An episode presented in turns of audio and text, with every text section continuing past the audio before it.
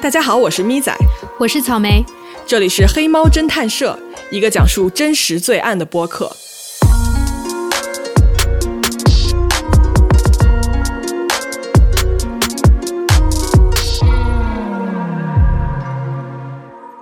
On behalf of New Zealand, I want to apologise to Grace's family.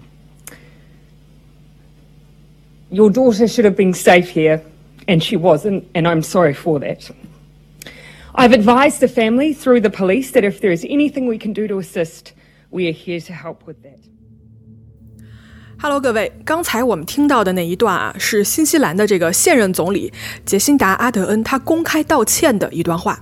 在这段话里呢，他向一个英国的家庭道歉，说：“啊，你们的女儿在新西兰本应该是很安全的，但是她没有，我很抱歉。”所以，究竟发生了什么事情？出了什么样的事情，让新西兰的总理去给一个英国的家庭来道歉呢？嗯，听我们今天慢慢跟你们说。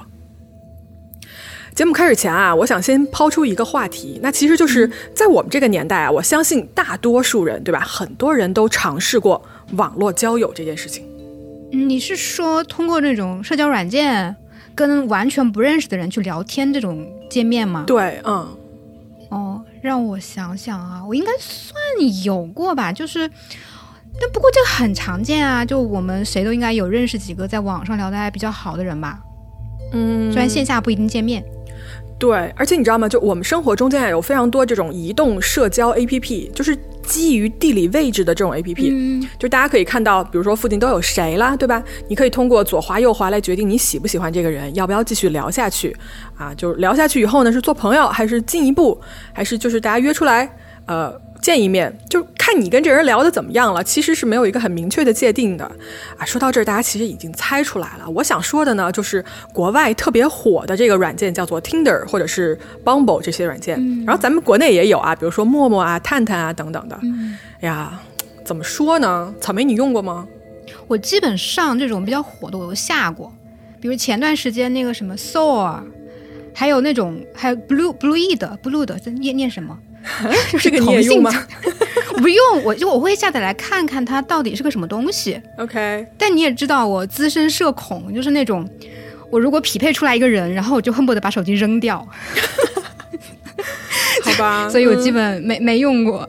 我用过，而然后就是前几年就会有一段时间，我会经常上去看。然后我遇到过呃有意思的人，但我我也遇到过非常恶心的人，你知道吗？就基本上对于我来说是三七分。啊，就是恶心的人是三啊，然后以我的经验来说呢，我觉得首先我身边的大多数人都在用啊，所以我觉得在这个时代呢，也不是什么特别奇怪的事情，这是科技提供给人的便利，对吧？不用白不用。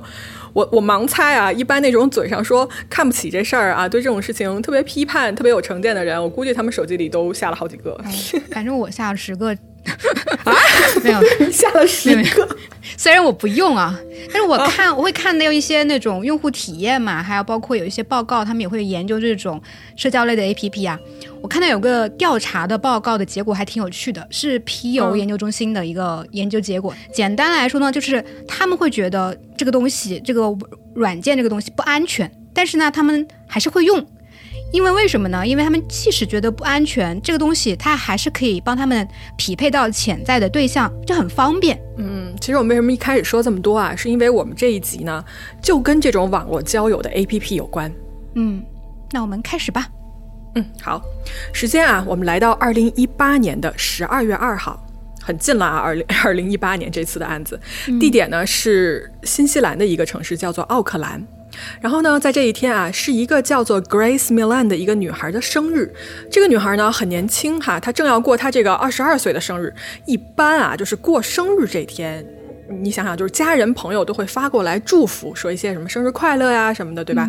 对，我记得，反正我生日那天，我一整天都特别开心。特别是大家如果记得我的生日的话，嗯，就如果大家说生日快乐，我一般都会有礼貌的回复人家，什么谢谢你还记得啊，什么之类的。嗯，对，一般你会敲诈一顿 火锅，一顿海底捞。不愧是我。但是呢，在我们今天的这个案子里面啊，这个主人公 Grace 呢，他就很奇怪。怎么说？嗯，他这一天啊，在他生日的当天，他消失了。电话也不接，短信也不回，他的两个电话全部都直接转到他的语音信箱。我在想啊，如果你觉得你心情不好，你想躲起来自己待一天，我理解。但是生日当天，整个人毫无征兆的就是原地蒸发，甚至连家人都联系不到，你是不是觉得就有点不太对劲？嗯，那他平时是这样一个人吗？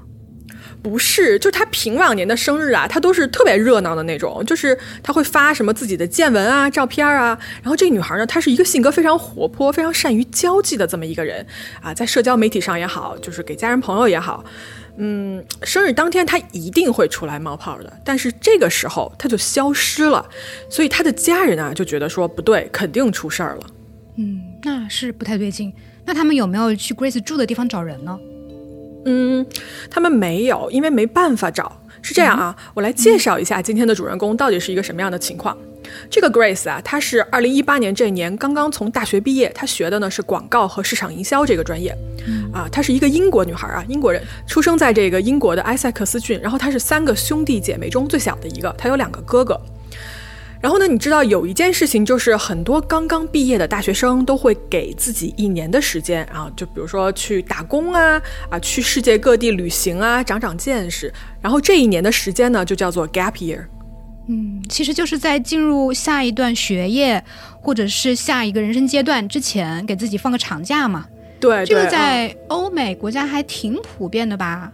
他们一般这段时间会选择，比如说，就像你说的，去学个什么东西啦，然后也包括做义工啊，或者是旅行啊之类的，就是做一些对未来的生活可能会有帮助的一些事情吧。其实我觉得在国内好像这件事情也越来越流行。嗯，对，是。然后呢，我们今天这位主人公啊，Grace，他就决定用这一年的时间呢，他去冒一次险。他攒了很久的钱，然后准备进行一个为期一年的背包旅行。在二零一八年十月的时候啊，这个二十一岁的女孩呢，先是来到了秘鲁，她在南美啊独自旅行了大概六个星期的时间，然后其中呢，她也是在路上啊，就各种分享自己的什么见闻啊、照片啊，啊，就经常跟家人是有联系的。在当年的十一月十九号，Grace 呢就自己到了新西兰，然后玩了一圈以后呢，他就到了奥克兰这个城市，并且呢住进了当地的一个青年旅社，呃，hostel 是吧？就是背包客共享居住的一种比较廉价的一种住宿的方式吧，就是几个人住一间，然后里面都是上下铺什么的。我自己也住过啊，就是旅行的时候，呃，我觉得挺有意思的，可以遇到就是来自于世界各地的不同的这种旅行者什么的，嗯。我倒是没住过，因为我总感觉不是特别安全。嗯，好吧，那么我们时间就来到十二月一号，也就是啊 Grace 生日的前一天。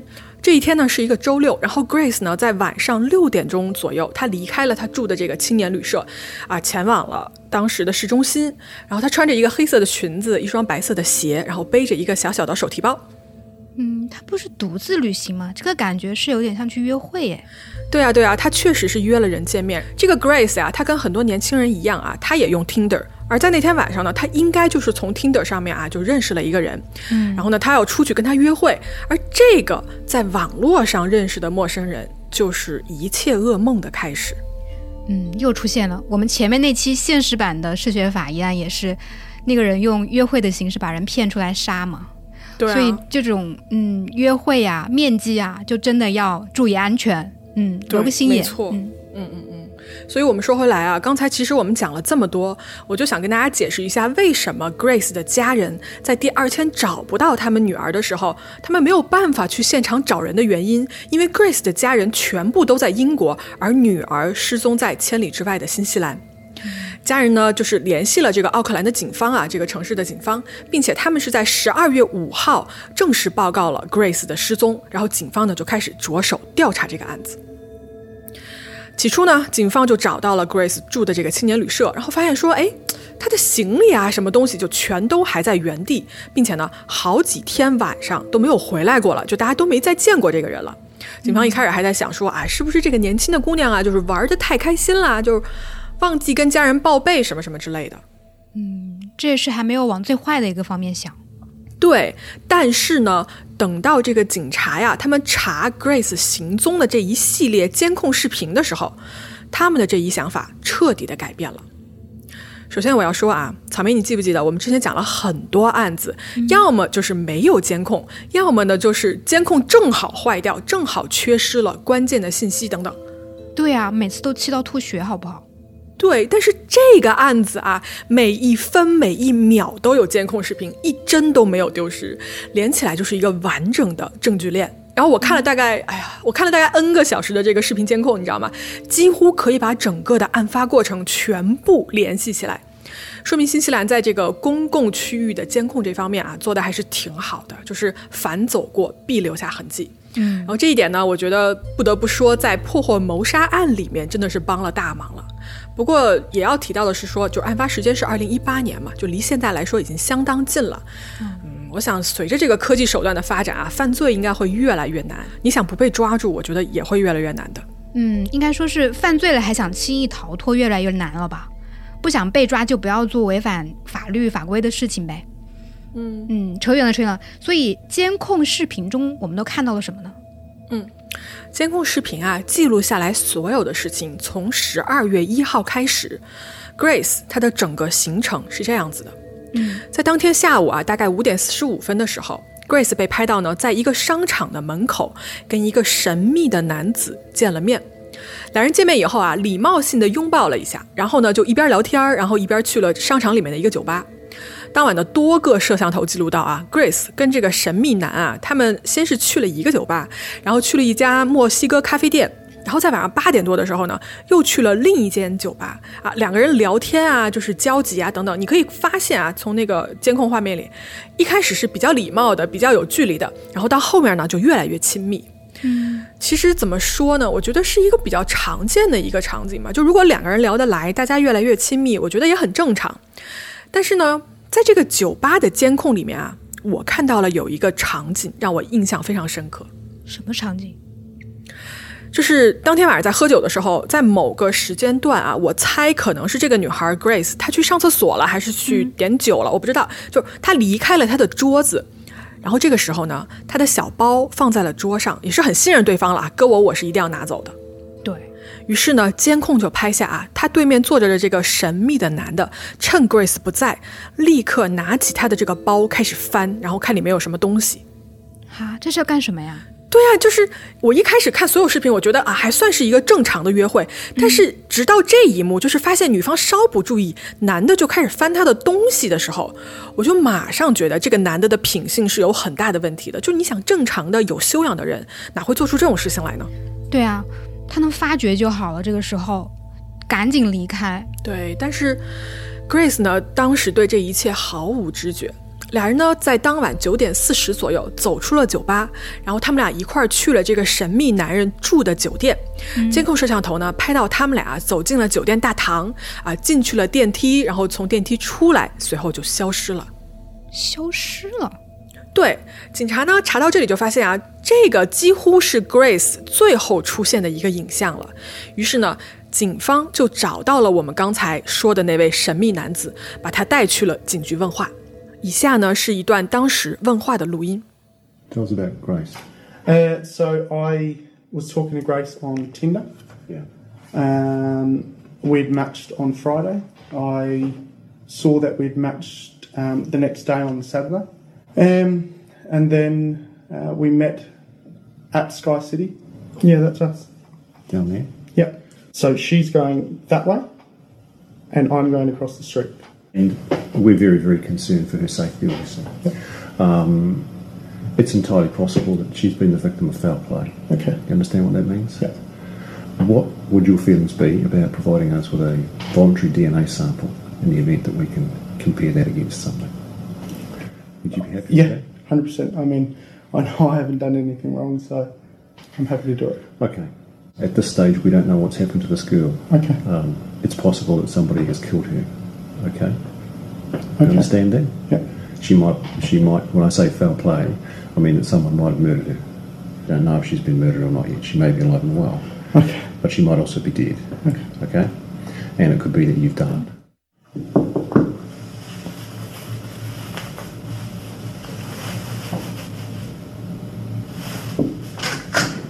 Hey, I just want to ask a question. Am I being arrested for something I didn't do? You haven't been arrested, mate. Oh, No. was like, holy shit.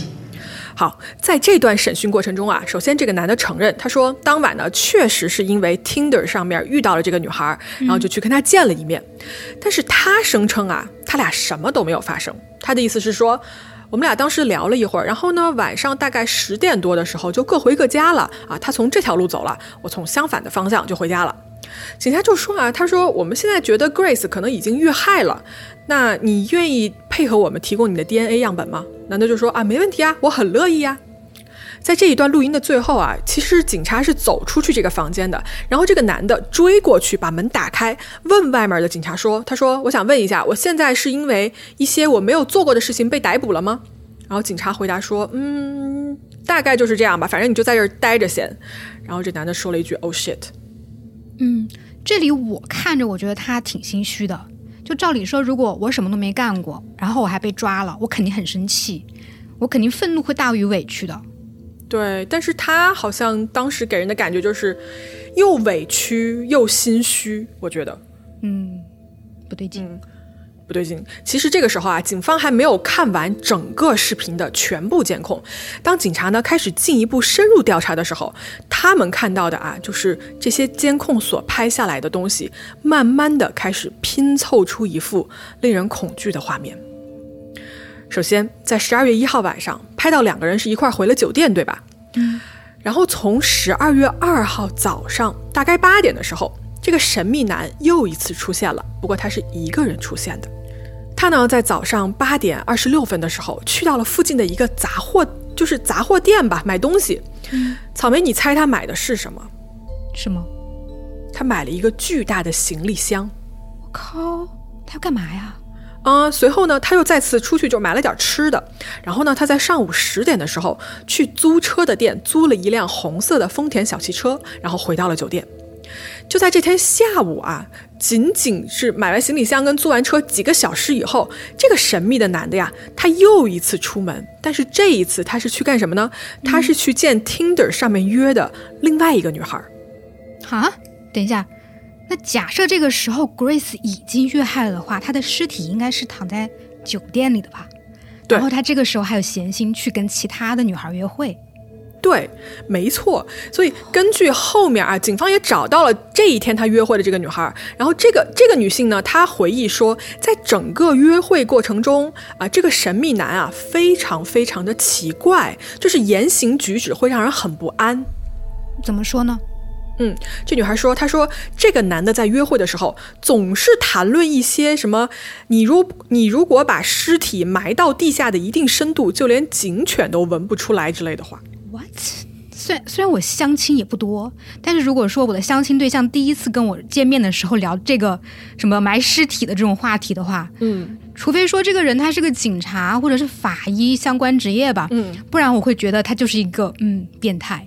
对对啊，而且就算是相关职业，也有点吓人吧？就聊这个，哎，然后这个男的居然还试图约这个女孩跟他一块儿回酒店，好在这个女孩是直接拒绝了，然后走了的，不然就这个后果，我觉得真的就是不堪设想。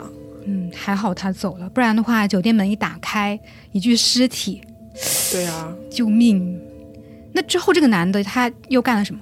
嗯，在这个之后啊，这个男的呢，他一个人回了酒店。在当晚大概八点多的时候，他再次出门，去了一家呃，就类似于超市的一个一个一个地方吧。然后他管超市借了一个地毯清洗机，还顺带买了几瓶清洁剂。他跟别人解释说啊，他说我那个酒店房间里面有红酒洒到地毯上了，然后我不想被酒店罚钱，所以借一下你们的机器，我自己来清扫。嗯，都可以想象他要干什么。对呀，他随后呢拿着这些设备就回到了房间里面，在当晚九点半的时候，你知道你知道酒店有那种就是嗯帮你送行李的那种行李推车吗？嗯，对，知道，那种挺高的一小架子。嗯，他管酒店啊借了这么一个行李的推车，然后呢，他从他的房间里面推了两个行李箱出来。我把这一段的视频啊放到公众号里面给大家看一下，就是怎么讲，因为我其实内心已经知道他在干嘛了。你看着就觉得挺可怕的。我看这一段的时候，我明显就心跳加快，因为很明显可以看到啊，他呢在这个行李车上放了两个行李箱，下面是一个大的行李箱，也就是他早上新买的，上面那个比较小。但是呢，你从他就是努力移动这个行李车的轨迹，你可以看出来，明显下面那个大行李箱非常非常沉，而上面那个小行李箱是空的，一看就是做掩护的，还在那儿晃。嗯，这个跟最近那个江苏太和那个皮箱藏尸案，真的，我感觉如出一辙哎，都是从酒店然后拿一个行李箱把尸体运出来。对，而且我真真的发现，就是那个行李箱装上尸体的那个感觉都是一样的，就是非常的它不平，对，对，它不平，然后看上去很沉，很鼓鼓鼓囊囊的。对对对，跟平常的那种行李箱不一样。对，不一样。嗯，于是呢，这个男的呢，把这两个箱子呢，在众目睽睽下啊，推去了这个地下停车场，然后呢，把箱子放到了他上午新租的那辆红色丰田小汽车里面。这个就是十二月二号，也就是 Grace 生日当天发生的所有事情了。嗯，也就是这一天，家人一直在联系 Grace，但是没有得到任何回应的当下。嗯，随后呢，我们再看一下第三天的监控啊。十二月三号这天，这天一清早啊，六点多的时候，这个男人又开始行动了。他呢，开车来到了一个公路边的停车场，然后呢，这个停车场附近啊有一个超市，超市的监控拍到他说买了一把红色的挖土的铁锹。哼，一个常年住在酒店的人买铁锹，那肯定不是种菜吧？嗯，对啊。然后呢，下一次啊，这个监控捕捉到的时候呢，是三个小时以后了。他呢，在上午九点半的时候开车回到了酒店。这个时候很奇怪啊，他是光着脚的，光着脚，为什么没穿鞋啊？对他没穿鞋，他光着脚啊，一路从这个车库停完车上来，然后光脚进电梯回到自己的房间。我估计是埋尸的时候把鞋子弄脏了，鞋子沾了各种泥巴呀，什么东西弄不掉，对啊，所以就把鞋子脱了，或者是说他鞋子在现场留下了什么脚印之类的，所以把鞋子处理掉了也有可能。我觉得有可能是这样子的，嗯，然后在接下来三号这天啊，他还干了一些什么事儿呢？他拿了一堆东西去干洗店干洗，然后呢，他背着一个大袋子，假装啊，假装自己没事儿，逛逛逛，你知道吗？就到处闲逛。然后他逛到一个公园里面，在这个公园的垃圾桶里面扔了好多东西。说实话，我看他公园啊，就是扔东西的那个监控视频，那个东张西望的样子，真的就是教科书般的做贼心虚。嗯，他就拎着一个那种行李包，有点像健身包啊之类的，里面塞了东西。对，然后走到那个垃圾桶边上，先是看看左右有没有人，然后没人，然后就赶紧扔掉。扔掉之后又也是左左右右看一看，然后走掉了。反正就是做贼心虚的样子。对，我们到时候把这一段也放公众号里面吧，大家自己去看一看。嗯。然后呢，十二月五号啊，就是 Grace 的家人呢，就正式跟奥克兰的当地警方就已经报警了嘛。警方呢就立刻开始了搜索。呃，十二月六号啊，我特别想提这一天是为什么呢？因为这一天警方其实已经快速的找到了酒店，找到了嫌疑人，然后开始在就是到处找这个人在哪儿了。草莓，我再给你看一段监控视频哦。嗯。这段视频呢，是大概就是这个男的走到酒店门口，然后应该是看到了警察，然后立马转身，转完身之后就装作慢慢悠悠的走开，走了挺远吧，然后但是警方还是把他抓住了。他走的时候还其实看出来挺紧张的，摸鼻子什么的。对我，我感觉就是他那个立刻转身那瞬间，特别像就是我高中逃课，你知道吗？然后可能在街上闲逛，然后突然碰到我妈买菜，然后我就会 迅速转身，但是我又不敢跑，我就会慢慢悠悠，希望我妈没有发现我。好好好，说回来啊，就是这个时候，警方不是刚才就抓到他了嘛？然后抓到他以后呢，就把他带回警察问话，然后就出现了我们刚才给大家播放的那一段对话。然后这个男的啊，他对 Grace 受害这件事情是完全完全不承认的，说跟自己毫无关系。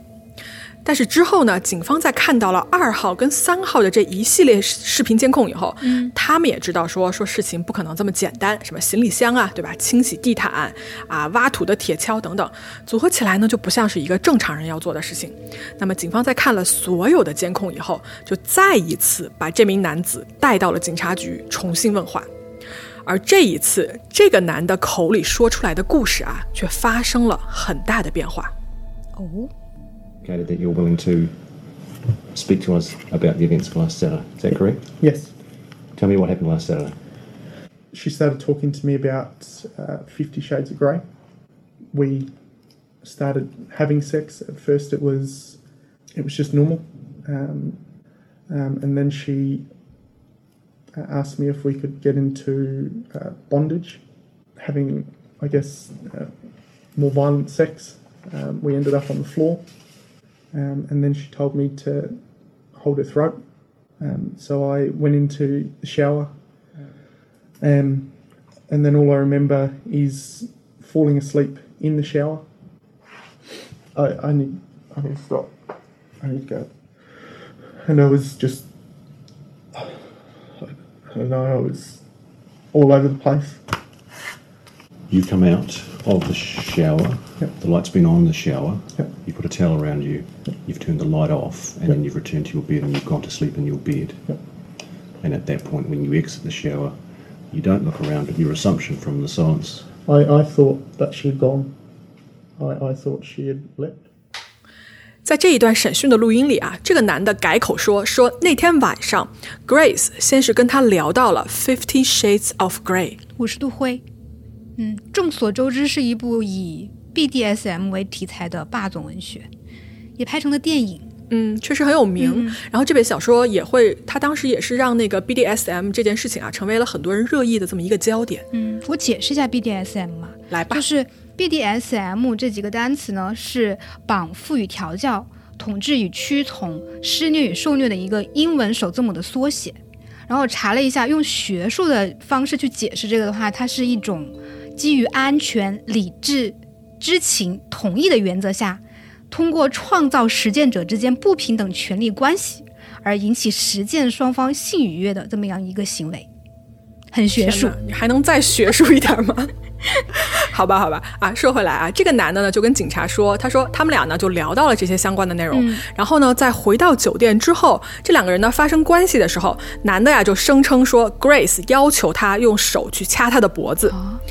然后男的接着就说呢，他说：“那我完事儿以后呢，我就去洗澡了。然后在洗的洗澡洗到一半的时候，他睡着了。啊，说醒来以后，他从浴室里面出来了以后，就关了灯，直接就睡了。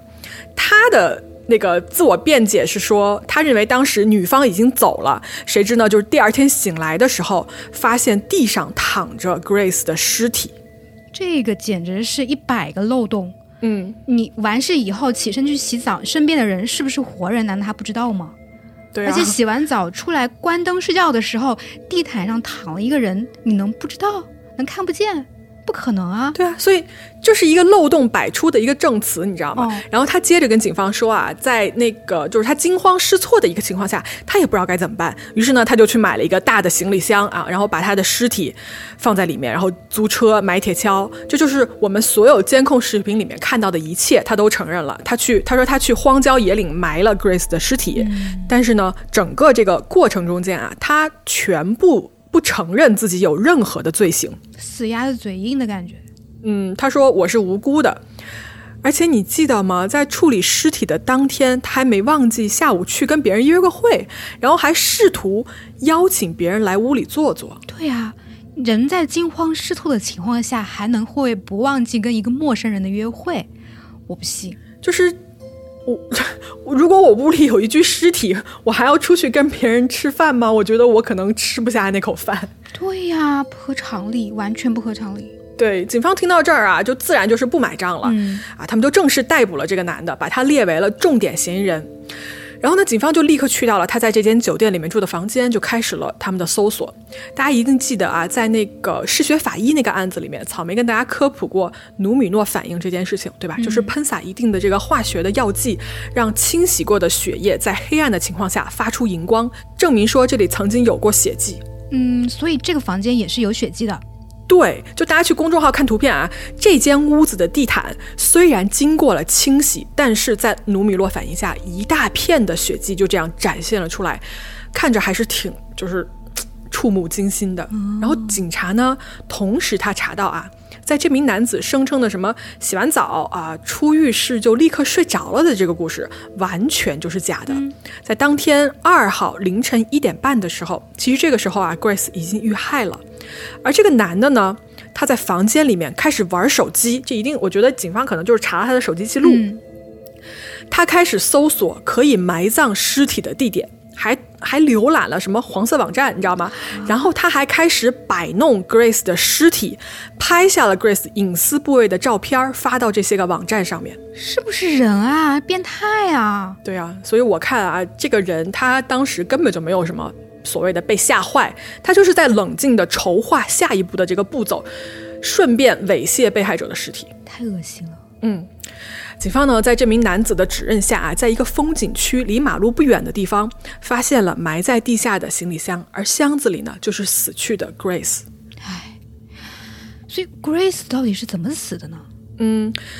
警方的尸检报告显示，Grace 的死因是勒死，她的手臂啊，还有胸部有大量的就是被压住造成的淤青，而造成这样的伤啊，需要相当大的力气。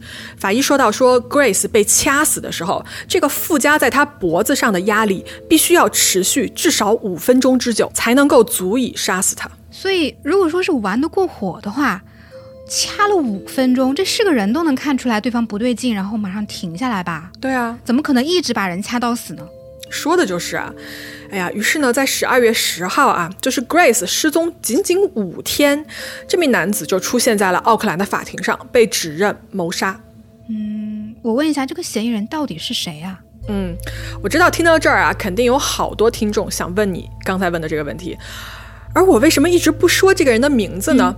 咱们就是之前所有的案子，不会都是在第一时间就说清楚这个人是谁，对吧？姓谁名谁。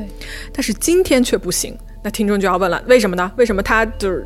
难道他是一个连名字都不能说的人吗？不能提名字的人，我只能想到伏地魔。嗯，是这样啊，我跟大家解释一下，在新西兰啊，有一个法律叫做 name suppression，翻译过来呢就是对姓名保密，指的就是啊，当事人的姓名和任何可以用来识别身份的详细信息都不能被公开。这种条例啊，一般是用来保护类似于青少年或者是受害者的，但是它也可以被用在说，如果公开姓名会给这位当事人造成无法获得公平审判的风险。那么姓名保密也可以被他适用。于是，在这个案子里面啊，这名男子的律师一上来他就申请了姓名保密，说如果他的姓名被公开，会影响潜在的陪审员对他造成不公平的一个审判。嗯，其实各国的法律都有类似的吧，就是嫌疑人在审判之前，他本身就是还是。犯罪嫌疑人嘛，他不是罪犯，所以这个犯罪嫌疑人他是有权利说主动的提出要保护我自己的肖像权或者是隐私权之类的，所以有关方面他确实是有义务去遵守他的。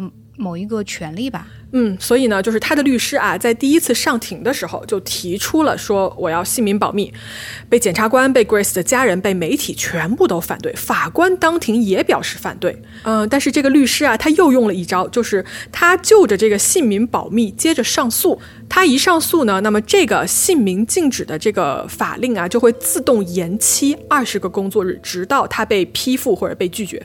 嗯，那这个律师也是把规则玩得明明白白的。对啊，所以说，在这之前，警方所有的声明、他们公布的监控画面，甚至是法庭庭审的时候的这个画面，这个男子的脸啊，都是打着厚厚的马赛克的，而且他的名字也是一直严格保密，不能对外公布。但是你们想，这个世界上哪有不透风的墙呢？这个男的呀，在二零一八年十二月第一次出庭的时候，就有一个当时坐在法庭里面听审的人。偷拍下了他的长相，然后发在了社交媒体上面。于是呢，一时间啊，英国、澳大利亚这些国家的媒体啊就蜂拥而至，瞬间把这个男的的家底扒了一个底朝天。因为搜索他的名字的人过于多啊，Google 的算法还甚至直接就把他的名字收录进去，向这个新西兰的用户啊就群发了一封带有他真实姓名的邮件。不过呢，Google 最后也是因为这件事情被警方就是警告了，他们公司也是道歉了。所以呢，这个秘密肯定是守不住了。然后媒体的这种蜂拥的报道啊，怎么说呢？这种行为肯定是违反了新西兰这个法庭他们的法律的。但是呢，伦敦的一家报纸啊，你猜他们怎么回应的？他说啊，他说我们是英国人，你们那是新西兰的法律，对我们来说不适用。嗯，干得漂亮。那这个男的到底是谁呢？嗯，这个人呢，他就从这个厚厚的马赛克后面就走了出来。他的真实名字叫做 J.C. Campson，他当年是二十六岁。这个人啊，他出生在惠灵顿，父母离婚以后呢，是跟着爸爸和爷爷长大的。几乎每个认识 Jesse 的人都说啊。他是一个说谎能说出花儿的这么一个人。怎么呢？他曾经啊声称自己是一个著名黑人橄榄球运动员的表弟，然后自己得了癌症，快死了。嗯，我看照片他是白人呀，嗯，他的表弟怎么可能是黑人呢？就这是这这这是怎么编的？对，怎么编的谎话？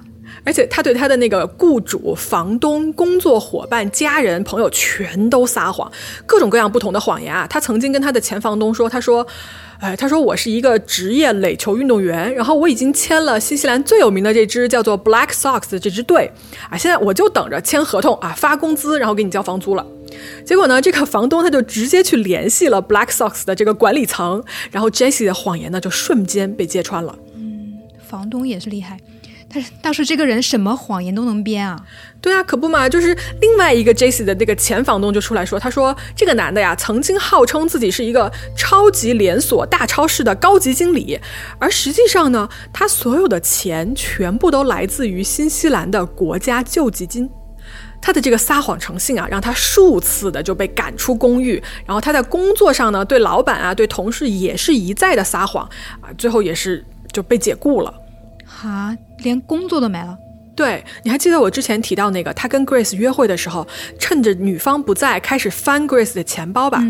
嗯，就现在啊，你就可以把这个人的品性就跟这个行为联系起来了。总之呢，就是一个特别差劲的人，肯定就没跑了。然后鬼知道他在 Tinder 这种约会软件上就说了什么谎，你知道吗？就各种骗女生上钩之类的吧，我猜。嗯，对，就在这里还想提醒大家，就是真的网上交友需要谨慎，嗯，苦口婆心的草莓。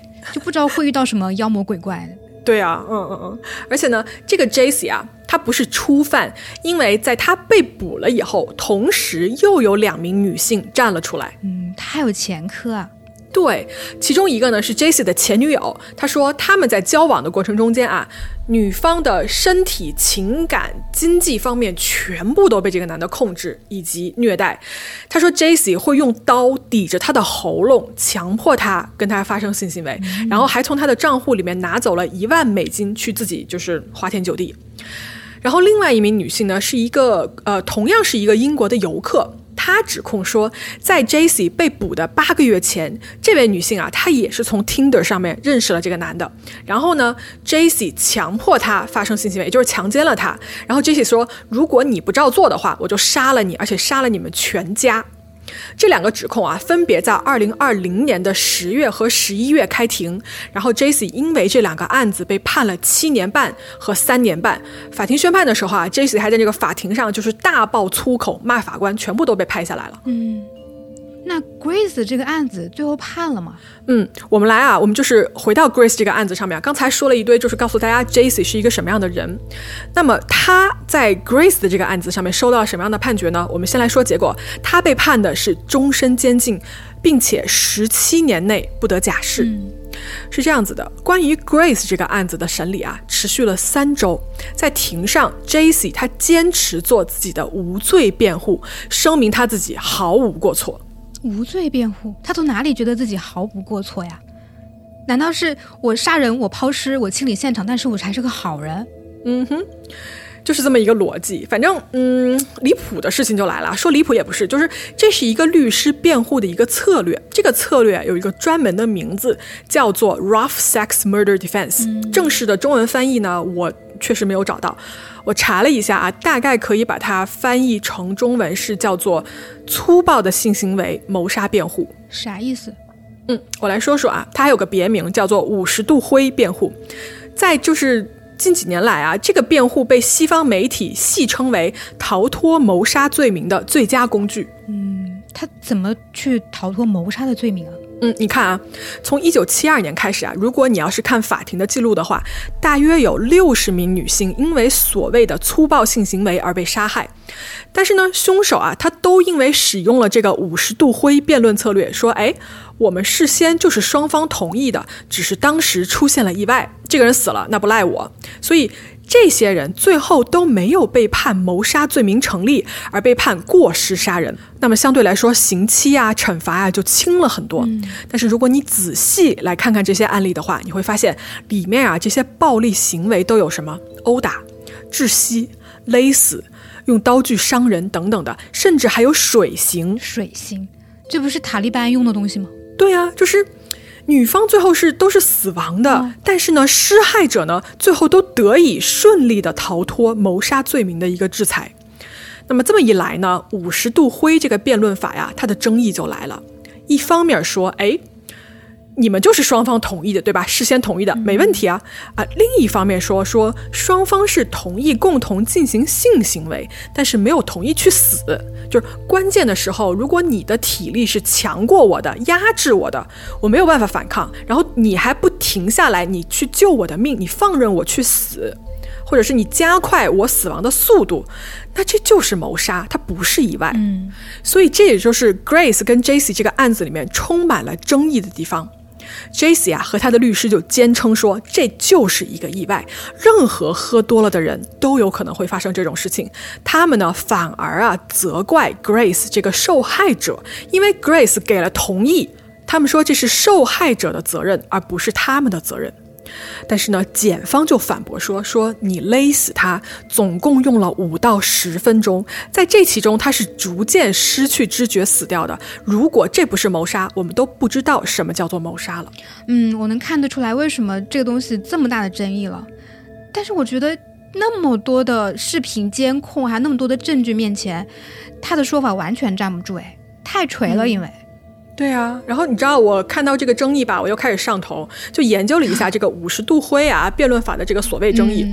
我在看了两方各自的观点以后啊，我就在想啊，这件事情是这样子的，在这个争论里面，一方面的说法是说，如果两方啊真的同意进行性行为这件事情，那么双方的责任都在于说，你要把控好这件事情的度在哪里。如果其中有一个人越界，让对方导致对方死亡，那么他就有可能是被视为有罪的。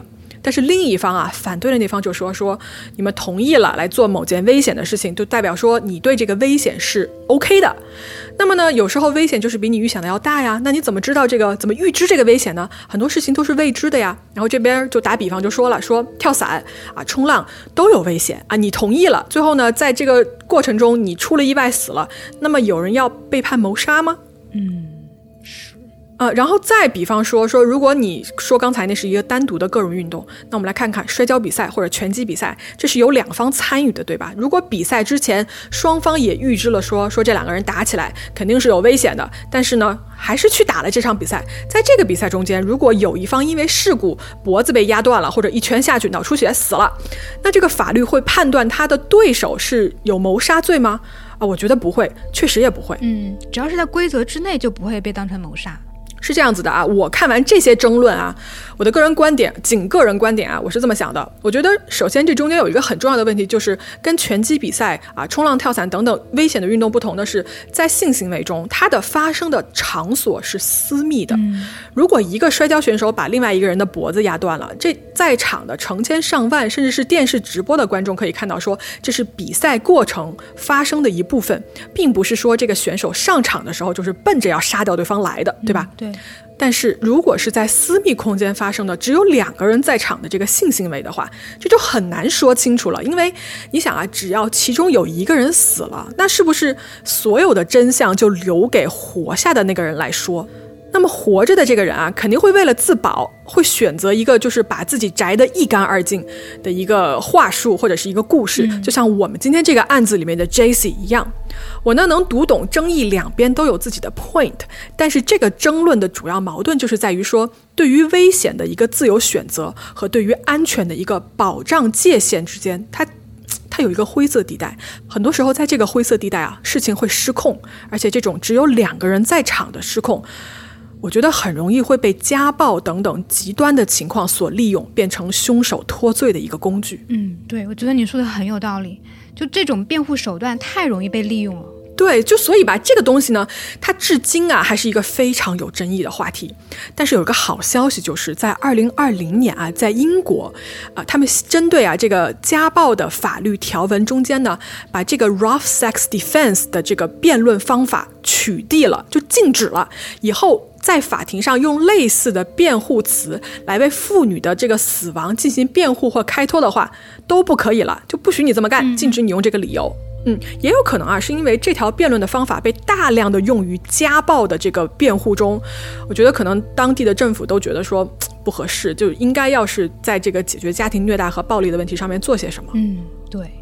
那话说回来，在这个案子里面，辩方虽然他是用的这个五十度灰的辩论法来进行辩护的，但他最终还是判定有罪的嘛？就是在这么大量的证据面前，怎么样的辩论技巧也没啥用嘛？对，他是被陪审团统一裁定有罪的。嗯，对。而且虽然说这个凶手是这么为自己辩护的，但是我其实有一种感觉，我是觉得有没有一种可能哈？嗯。他其实是就是故意谋杀呢，嗯嗯，因为就像你说的，那个房间里面只有两个人，真的做了什么事情，这个世界上目前只有他一个人知道。对呀，到底是从哪一个时间点开始他起的杀意？他可能是在进房间的那一刻，甚至有可能是在他约炮，他们约的时候就已经做好规划了。而且他约下一个女孩那天的时候，他是不是也想杀第二个人呢？他很有可能啊。而且之前的他的呃他的前科嘛，不是有一个前科，他那个前科也就是要强奸那个女性，然后那个女性如果不遵从他的意愿的话，他就要杀他全家。对，我觉得很有可能他就是一个带着故意杀的这种杀意去做这件事情的人。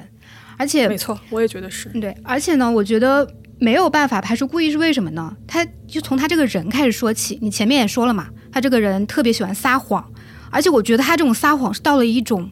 几乎病态的一种程度，你们有没有感觉？嗯，有有有，我觉得是。然后我查了一下，心理学上有一种叫做“病态说谎者”这样一个说法吧，就是他们这类人会强迫性的或者习惯性的去撒谎，即便是非常无关紧要的事情，他们也会去就随便撒一个谎这样的。就是我感觉这种撒谎，它有点类似于是人格障碍的一种病症，就好像你感冒了你会发烧一样。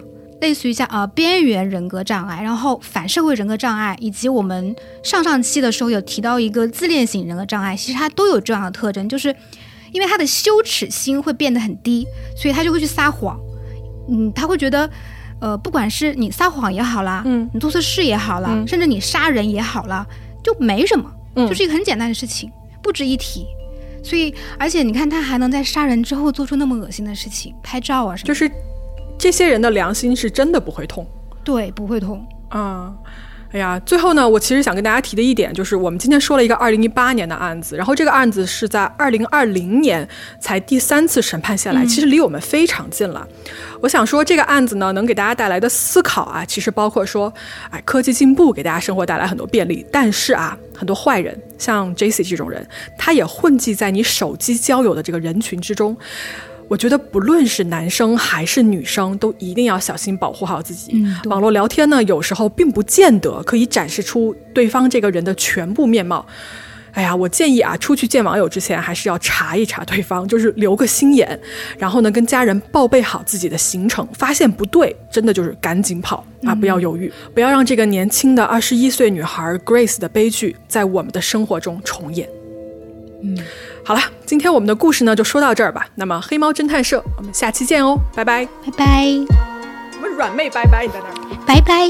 发出奇怪的温柔的声音。越